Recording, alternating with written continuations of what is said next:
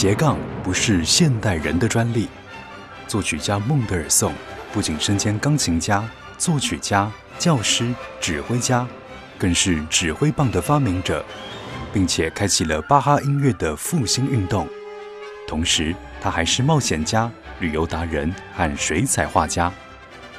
想知道音乐家究竟如何十八般武艺样样精通，而且样样不稀松吗？欢迎来到音乐家的大脑研究室，高盛制作主持。欢迎来到音乐家的大脑研究室，我是研究员高盛。其实我们想透过这个节目来分享很多音乐家或者是啊演奏家他们呃为什么能够有一些有趣的斜杠人生，或者是嗯。能够透过科学家的研究，能够有高 EQ，呃，或者是常常可以做一些很有系统的整理啊，像艺术行政这样的工作。那我们透过古今中外四个不同的系列来为大家介绍这一些不同时代的音乐家和音乐人。那很开心在今天和听众朋友分享的是中这个系列，为听众朋友邀请到呃在 NSO 担任中提琴演奏家的李静怡老师来到节目现场，我们欢迎老师跟听众朋友们。问候一下，高胜老师您好。其实很有趣，就是我们刚碰到，才发现啊，其实以前去听音乐会都见过老师，但是在很很特别的机缘里面呢，这个我们的好朋友、共同的同事范宗佩老师推荐了，老师就说，老师不只是一位很棒的中提琴演奏家，也是很厉害的潜水，就是非常喜欢潜水，也啊有考证照，对有考证照，对对对，就。因为看到老师就觉得，哎，老师应该是一个热爱运动、户外运动的人。对，那想请老师先讲讲，为什么会开始潜水？开始潜水的，其实我是本来就是喜欢游泳，是，哦然后就是一张照片让我。想要去学这个潜水，这张照片是我的一个侄子，他是喜欢冲浪。嗯，然后因为你知道脸书嘛，大家都会分享那个照片，然后看到照片，我说：“哎呦，这个等浪的人是谁呀？这张照片是谁拍的？很棒。”这样，那就底下留言就有一个女孩子就说：“呃，她是谁谁谁某某谁这样子。”那我们就聊上了。我说：“哦，原来你拍拍她帮她拍照片这样子。”结果她是一个正好要考。潜水教练的。那个人这样子，然后我就跟他约了，说哦，如果你考上教练的时候，我我去找你学，可以吗？他说哦，可以呀，可以呀，那就这样开始的。哇，对，其实我知道很多人喜欢游泳，就是觉得说，哎，在水里真的就是很自由，如鱼得水，对不对？嗯。但是游泳跟潜水很不一样。老师的潜水是怎么样的方式？我知道有好几种，对不对？一种是自由潜水，一种是要背着氧气筒的，对不对？不是氧气筒，那是。高压空高压空气，你看真的是外行。氧气筒的话是病人需要的。对，高压空气，我想很多听众朋友都跟我一样 做了一个很白痴的示范。不过，我想这个就是另外一个很专业的领域。是，所以老师的潜水是属于这个。呃，水肺潜水，我们叫做水肺潜水。那自由潜水方面呢，是我现在才在去探讨。嗯，那开始学的时候是学水肺，就是要背着气瓶。嗯，那里面是装的是高压空气这样子。嗯嗯，那是有很高的门槛吗？呃，它其实跟游泳是不一样的，对我完全听说不会游泳，就是你不会游泳是最好，我觉得真的吗？反而因为你你会游泳的人想要换气哦，想要上来换气，OK，嗯，所以我第一次开始下去去学上课学潜水这个课程是要在游泳池先练习的嘛？哦，那个很大的。不一样，就是因为你有一个咬嘴，嗯，你是靠着那个咬嘴，然后输送那个空气到你的咬嘴里面，然后到你的身体里面，所以你完全是靠嘴呼吸的，而不是像我们在陆地上是鼻子呼吸这样子。对。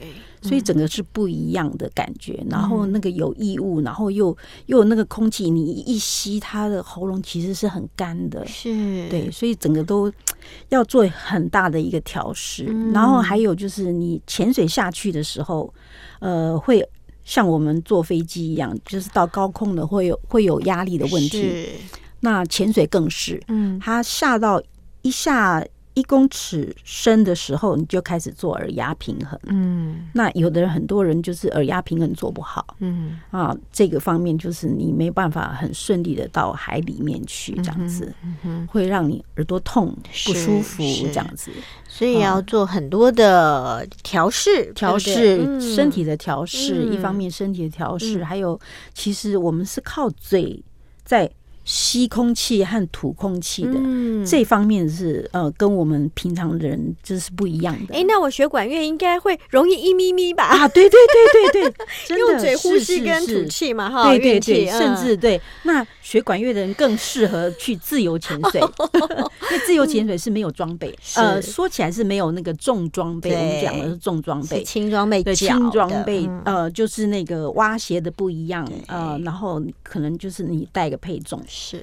然后这个呼吸管，然后一个面镜，嗯这个是嗯这个是自由潜水的人是。要做的事情，就是他会比较轻松啦，嗯。可是他要憋气，嗯，对，那他就一口气，真的。对，所以他要下到很深的地方，他所受的那个压力、承受的水压力嗯其实是非常大，对。不同于那个呃水肺潜水。水肺潜水的话，我们可以平压，然后我们可以呃呼吸，嗯，就是可以留很久，对对，然后可以看海里面不一样的东西。哇，真的就是想象小美人鱼进到海底世界的那个对对，美好。好，我们先请老师来分享一段音乐，我们再更多请老师来聊聊这个潜水的这回事。好。想要跟听众朋友分享什么样的作品？呃，我想要说，呃，嗯就是分享那个教会这个、这个电影里面的双簧管吹的。嗯，好，我们先来听音乐。好，其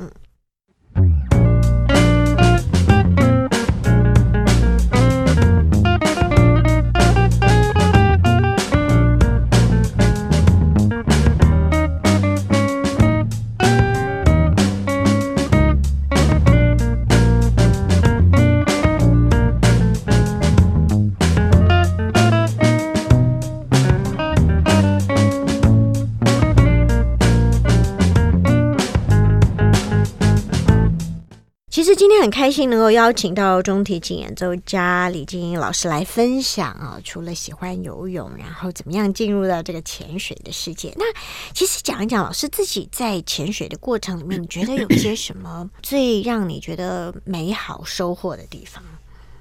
刚开始其实学会潜水的时候是恐惧的，嗯，因为那个海水是大自然，对。它它很多的变化，对，然后你必须去适应它的潮流，嗯，然后它有洋流来，有有时候是小的洋流，那洋流又分好几种，嗯。有的是上升流，有的是下降流，有的是洗衣机流，哇，不同的，那我都遇过。哦。那很庆幸的是，我身边跟着的教练都是非常专业的，嗯。那他帮我顾得很好，在把那个危险性降低到最低，这样子。是所以这个方面是呃潜水过程中你必须去克服的那个恐惧。是。那有时候是呃浪况不是很好，嗯。你要下去的时候你你要顶流，嗯。然后你有那个绳子，然后你要拉着绳子一直下去，然后要快速的下去，因为洋流来了，如果你没有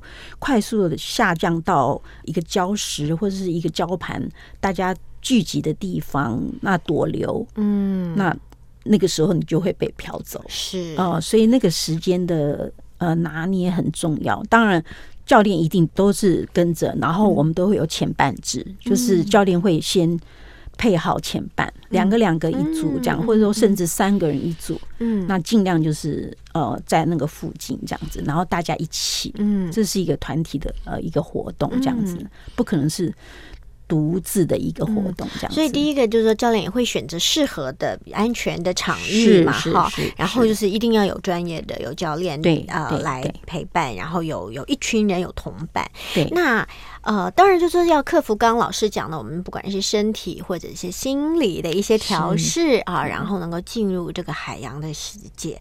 那当然克服了这一些困难之后啊、在那个海底世界，你觉得最享受的是什么？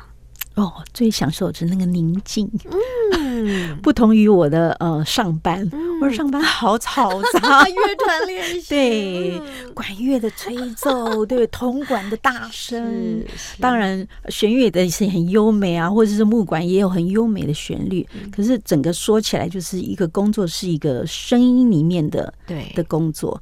那潜水的话没有，嗯，海里面是很安静的，顶多就是自己吐泡泡的声音，因为你呼吸嘛，是。你会吐泡泡，所以有时候为什么会你想要去看大赤鲸的时候，你是不能背水肺潜水的，你必须是浮潜或者是自由潜水，因为你就不能吐泡泡，嗯，那不会去惊吓到海里面的生物这样子。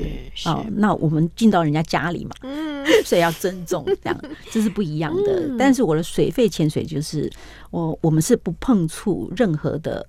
海洋里面的生物。是。对，除非就是说你是救援，嗯，哦，可能有我有看到，嗯，鱼被那个渔网，嗯，勾住了，是，那事实上他已经死亡了，其实很可怜，是。那 那个红木莲是很大只的，但是还是要跟教练就是两个人去把那个鱼钩，嗯，把它扯掉，然后把那个渔网弄掉，因为虽然他已经走了，可是。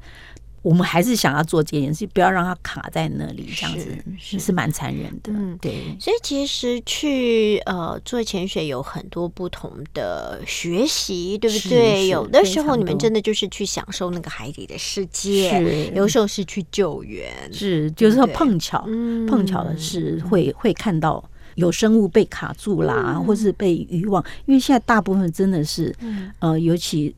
不要说是台湾了，其实世界各地都是这样子，都会有有这方面的问题，这样子。对，所以其实也对海底世界的这个生物有了一个呃崭新的认识，而且发现哇，真的是知识，或者是说他需要知道的东西太多了，太多太多了，我们要。去学习那些呃海里生物的习性啊，譬如说鲨鱼，其实它是不攻击人的，或者它对人的血液，它其实是嗅觉不到的。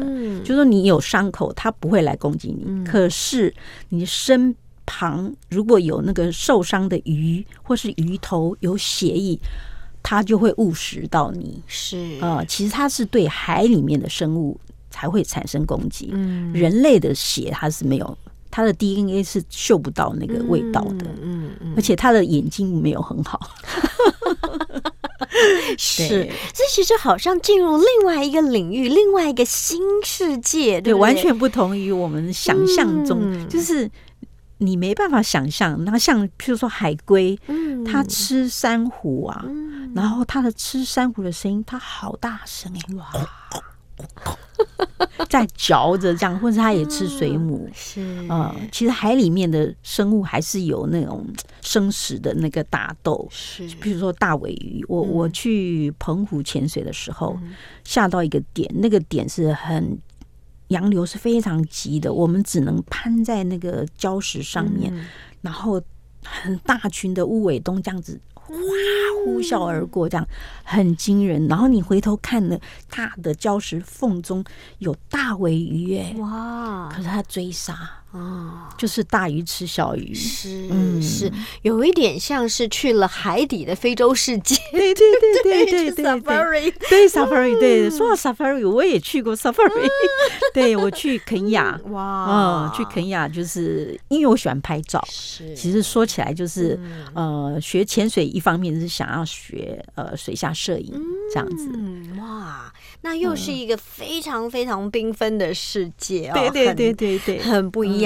好，那我们聊到这里，也再请老师给我们分享一段音乐。嗯，我想分享一个，就是呃，一个电影《蝴蝶》，嗯啊，法国的电影，嗯，印象很深刻。那个小女生每次都问那个老公公，不刮不刮，对对对对 对，为什么为什么？没错，很可爱的音乐，我们一起来欣赏。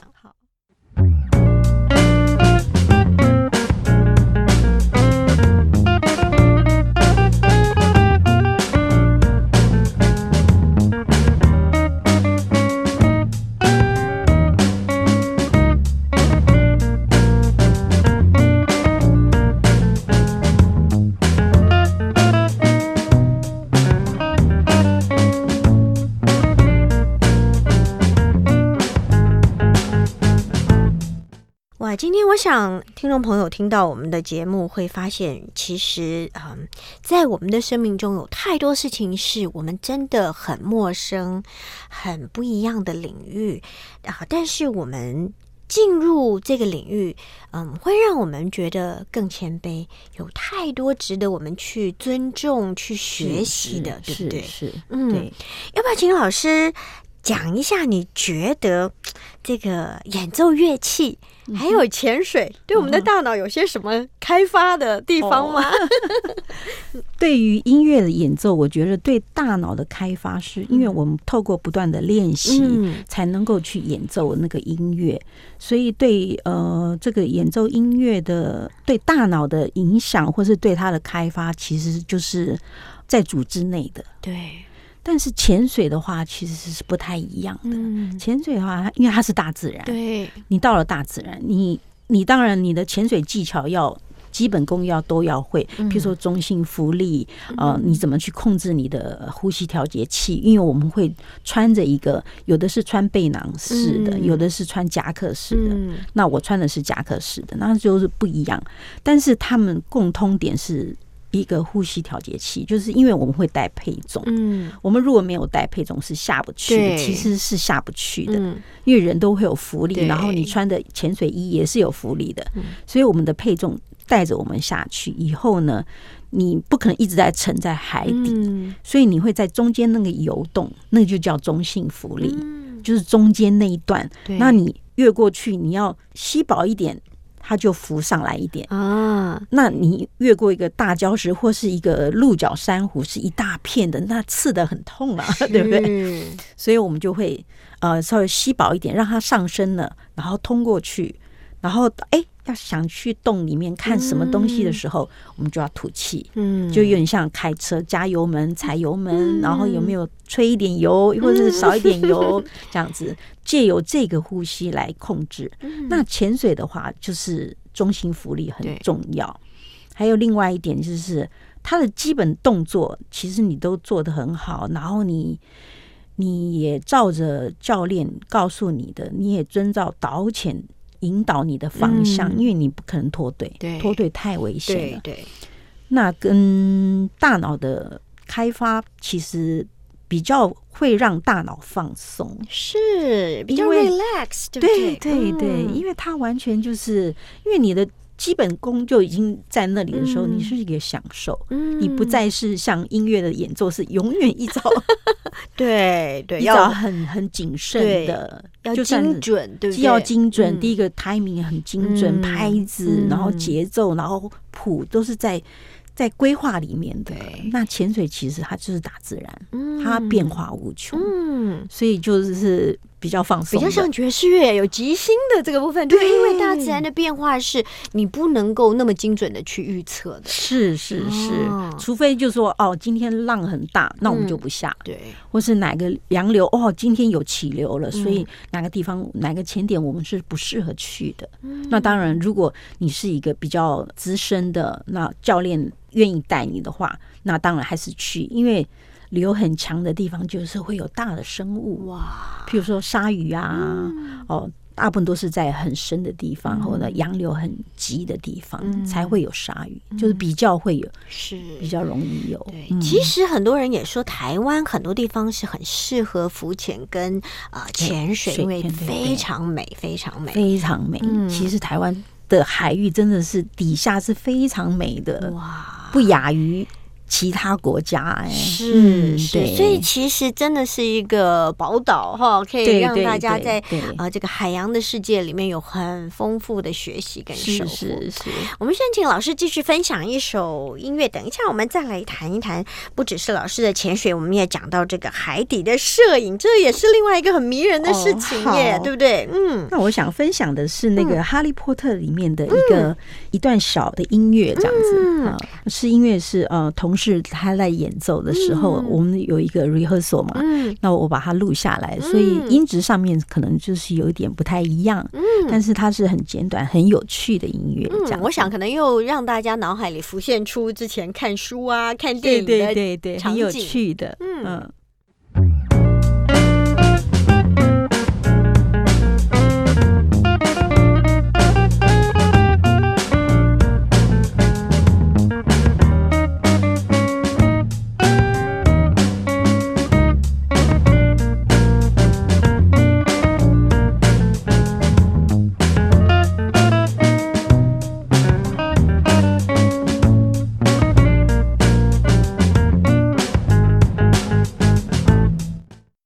回到音乐家的大脑研究室，我是研究员高盛。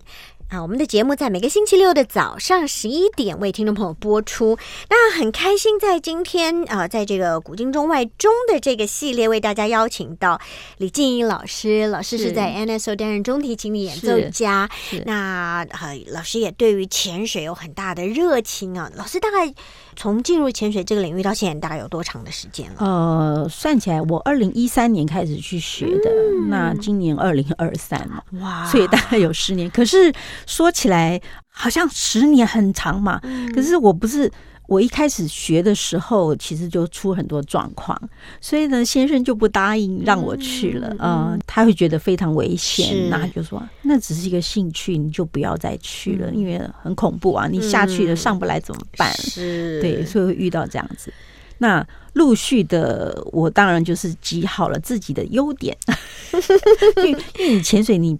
不练习是不会有的，嗯，对，所以你要透过不断的练习，你才会去去面对那个大自然的一些挑战。对，但我不是说，嗯，就是我我什么都不怕死，这样不是，我是要很尊重这个大海，对，然后很尊重自己的生命，嗯，然后去面对一个我的爱好，嗯，然后我去克服那些困难，这样子，因为你尤其你。你要下潜的时候，有时候呃，船潜也是不是那么容易的呃，你会遇到很多的问题。对，那岸潜也是，岸潜就是在海岸边你走下去，你背的那个装备是其实大概都要二十几公斤的。装备，其实是不容易的。然后你遇到涨潮还好，你可以游出去；退潮的时候，你要走的那一段路可是很辛苦的，上上下下。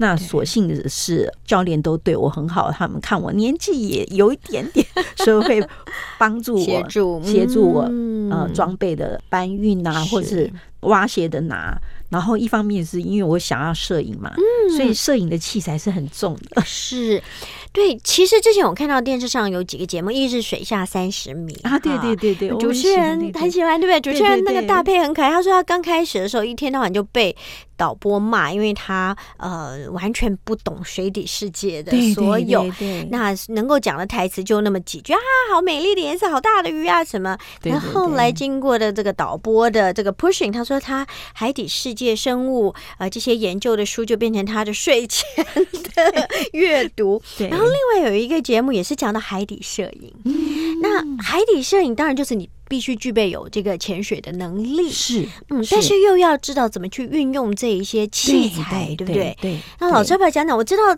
其实这几年很多人很迷这些耶，是。然后从那个镜头看出去，真的是常常有惊艳的感觉。要不要分享几个你难忘的经验？嗯，我第一个很惊艳的是，呃，我去潜那个呃蓝屿的八代湾沉船，嗯，那个沉船很大，非常漂亮。它是在水下，其实很深，但是因为我是休闲潜水，其实我的有被限制，对，就是你不能下到太深，因为我电脑表会叫，对，它会警示你。然后你要去做摄影的时候，其实光线的问题，你要打光，你要你要有那些灯具，是，其实都是蛮昂贵的。然后一方面。除了这些器材以外，你的中性浮力要很好，因为你要靠近，你也不能太靠近那些生物。那你要靠近它们，你要静止不动的时候的技巧很重要。就是你是屏住呼吸呢，可是你会飘上去啦，因为你你有气了嘛，对，就浮起来了。对对，所以你要。拍照之前，你要先吐一些气。嗯，那吐一些气的时候，再屏住呼吸。嗯，然后对焦，就要很快速的对焦。是，对。但是有些光的时候是不能打在那个生物上，因为他们是畏光的，所以你有时候要必须要了解到。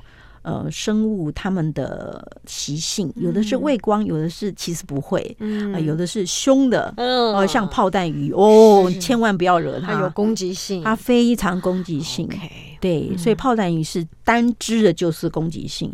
那金梭鱼的话是大群的，是很美的，在在恒春的那个出水口，那个金梭鱼是非常漂亮的，所以就是，可是如果单只。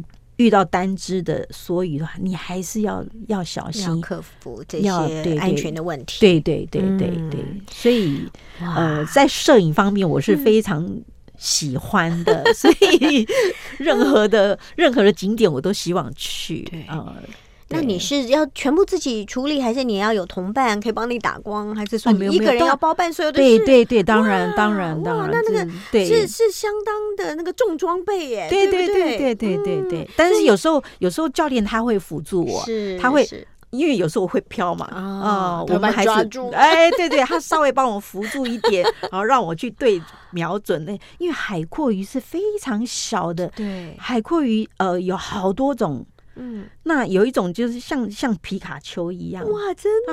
超级可爱，可是你要找得到它。啊。第一个你要找得到它。是，那当然教练是非常专业，所以他知道哪一代可能有皮卡丘出现，嗯。那我们去找它，或是小绵羊也是，就是一粒沙那么大小，所以你必须要有微距镜头，然后你要知道说怎么去拍它，嗯。然后灯光要从哪边打，因为他们都是其实他们都是害怕的，嗯。很小心，然后就是不要呼吸，嗯，不可以吐气。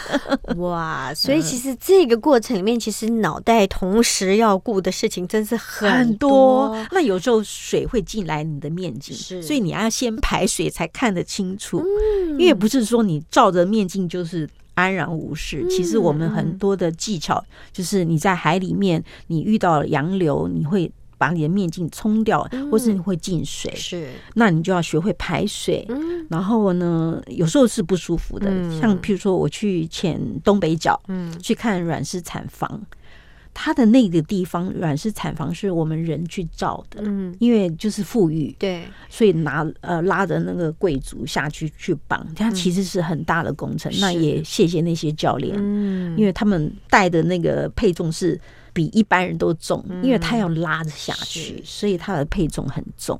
然后绑也不是马上就可以绑好，所以他们的呼吸啊，他们的用气都要做调配，这样子。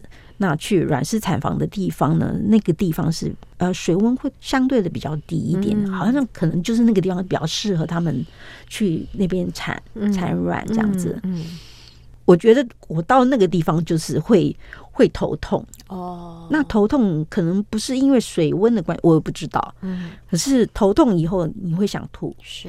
那就有一个技巧，你也必须要学会，就是要把二级头拿掉吐，哦，因为你透过那个二级头的时候，你的呼吸那个整个就会很脏，很难清理这样子。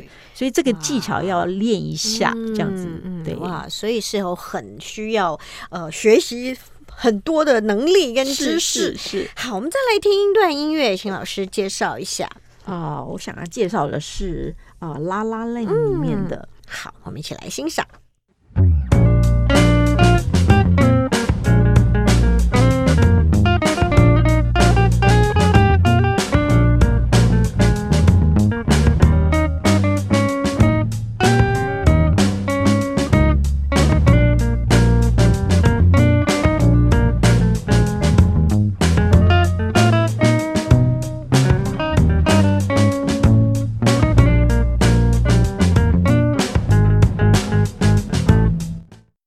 开心，我们能够在中的这一个系列邀请到 NSO 的中提琴演奏家李静怡老师来跟我们分享。呃，从在国家演奏厅演奏，在乐团里面有很多不同的、很熟练的这个音乐。是好，到进入这个潜水的世界，又到水底摄影的这个世界哈。那其实这些呃，除了老师讲说，一个是精准的，呃，一个好像很精致的一个事情，一个是比较 relax 放松，享受海底宁静的世界。那其实它有的时候也是一个生活上的平衡，是，但是感觉老师也是兴趣非常的多元，对我们刚刚讲潜水啊、摄影啊，你也去非洲 safari 对不对？是然后也喜欢做甜点。是是，对啊我我很喜欢那那那来聊聊，其实我常常觉得，我们为什么做这个单元，就是说好像真的学音乐的这些基础训练，让这一些人能够比较容易去学新的东西。也是，嗯。其实因为学音乐的人，嗯。他演奏方面他他的反应要快，嗯。啊，所以很多东西你会因为你不断的练习，然后你对音乐的精准度，你会去察觉、观察很多东西，然后你的头脑里面。装了很多的音乐，所以你去潜水的时候，你会很多的画面，很多的音乐出现，这样子。对我倒是有这样子的经验，就是方盛响的动物狂欢节的水族箱，有没有？有有有，像譬如说我遇到那个章鱼，那章鱼它它真的会变色嘛？哇！它一开始的时候它是普通的，有点像蓝色的深蓝色，可是它升起的时候变紫色，哇！很大的紫色，然后他的眼睛非常的大，他看着你，然后突然间瞬间啪往后逃走，然后到洞里面去。那个瞬间，如果你要拍照，那是不可能的。可是可能因为我会音乐，所以有一点占优势，就是我会算他的 timing 啊，就是。我会算他的节奏，catch 到那个对对对，会知道那个节奏，可能这方面就有点占一点小优势。那还有另外就是，呃，在教练在教我怎么去呼吸的时候，他用的是呃声音来代表，譬如说静怡，你下去的时候，你先吐，然后吸，一点点放，嘘嘘。我因为经由这个声音，我比较呃容易去。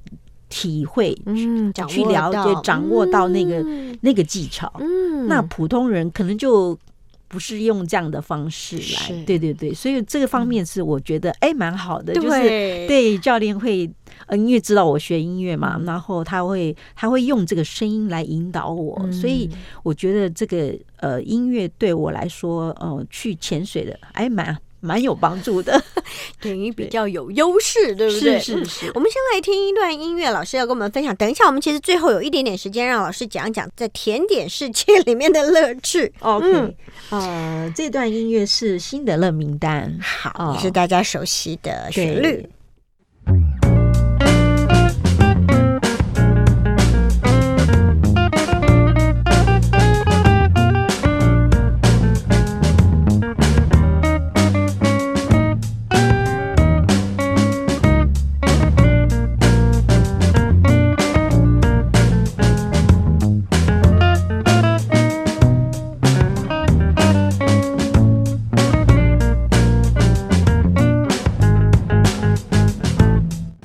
其实我想，音乐一直是很多人喜欢的这个嗜好啊，听音乐。但是要作为一个演奏者来讲，其实也要克服很多的问题，在学习的过程里面，也要不断不断的去呃练习，不断不断的去呃怎么样能够让自己做到最精准。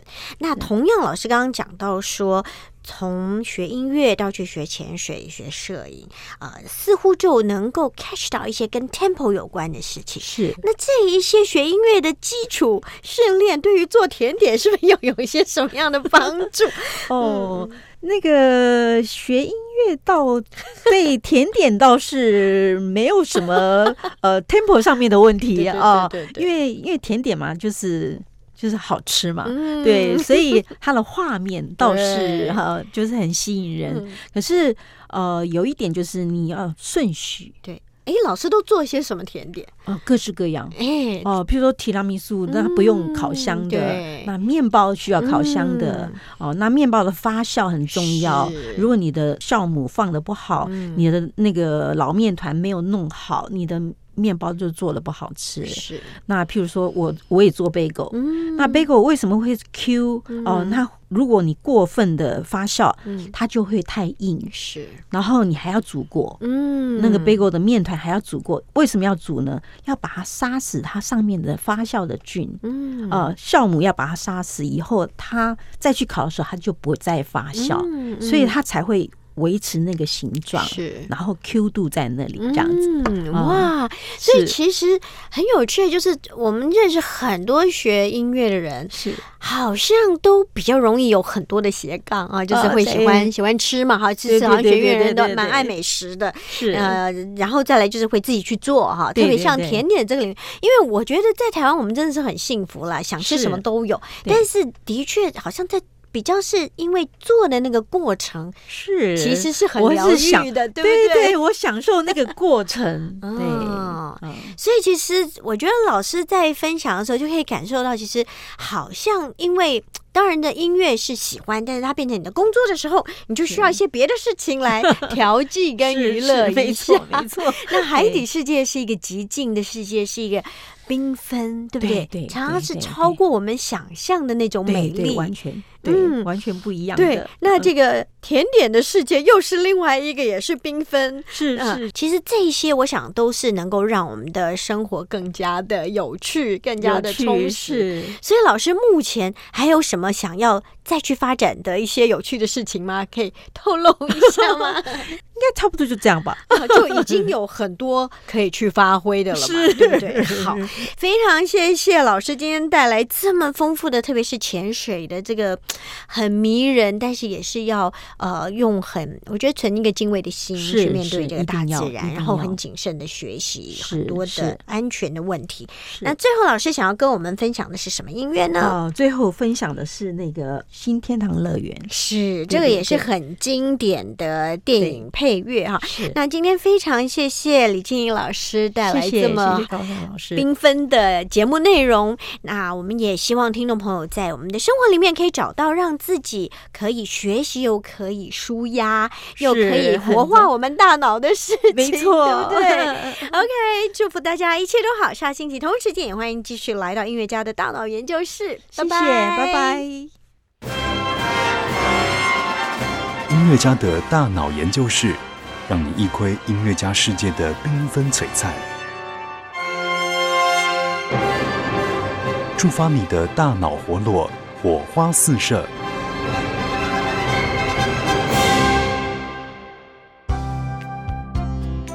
本节目由文化部影视及流行音乐产业局指导播出。